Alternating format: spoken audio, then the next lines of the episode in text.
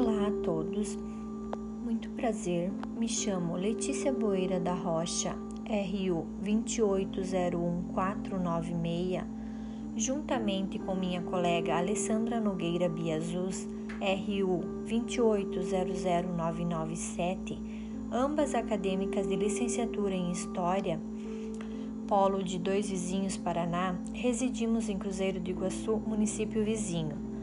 Saúdo a todos os ouvintes que estão aqui para obter um pouco mais de conhecimento.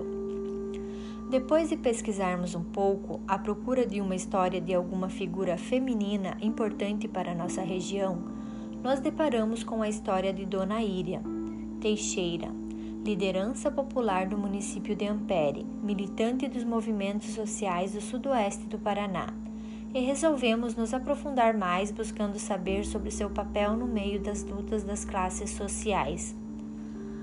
Cada vez mais a mulher vem ocupando um espaço maior na sociedade, como protagonista, seja na educação, na política ou no mercado de trabalho.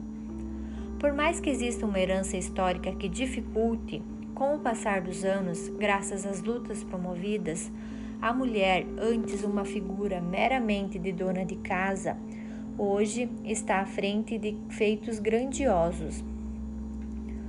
O trabalho feminino está presente na história da nossa sociedade, mas a desigualdade e o não reconhecimento ainda acontecem de forma absurda. Levando esses pontos em consideração, vamos conhecer um pouco sobre uma das pioneiras na luta das mulheres do campo no sudoeste do Paraná.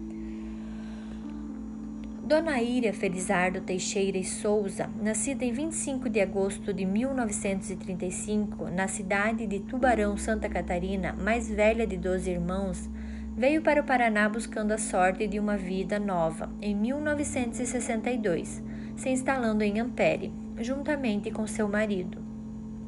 Dona Íria foi líder comunitária militante que lutou pelos menos favorecidos pelo reconhecimento das mulheres na sociedade, principalmente no campo rural, como agricultoras. Iniciou sua caminhada de luta na década de 80, junto com o Sindicato dos Trabalhadores Rurais de Ampere, o qual foi fundadora, desenvolvendo formação com grupos de mulheres e apoiando, apoiando o movimento Sem Terra com parte da comissão organizadora. Nesse período também se associou a Acessoar, contribuindo nos trabalhos que foram desenvolvidos pela entidade. Foi pioneira nas implantações das hortas urbanas comunitárias de Ampere, em parceria com a Pastoral da Criança. Participou da criação de clube de mães na cidade, participou de diversas viagens e reuniões a Brasília, levando propostas até o Congresso Nacional através de parcerias com deputados estaduais. Sua luta sempre foi em defesa da classe trabalhadora, tendo um importante papel no surgimento das lutas pelos direitos das mulheres, inclusive pelo reconhecimento social e profissional da mulher do campo. Dona Íria faleceu em março de 2020, ainda lutando por mais locais de fala para as mulheres, principalmente na região do sudoeste do Paraná. Não encontramos em nossas pesquisas nenhum local físico dedicado à memória de Dona Íria. Entretanto, várias homenagens lhe foram feitas, como reportagem e matérias em jornais e revistas da região, relembrando todos os seus feitos. Como iniciativa patrimonial, a figura dessa grande mulher, sugerimos a criação de alguma sala memorial a Dona Íria. No propósito, também poderia ser dado seu nome a algum clube de mães da cidade de Ampere e ainda ela poderia receber o título de cidadã honorária, devido às conquistas que trouxe para a cidade. Além disso, as matérias já redigidas a seu respeito poderiam ser ampliadas de modo a se tornarem algum tipo de artigo a ser publicado em outro meio de comunicação mais abrangente e acessível à população.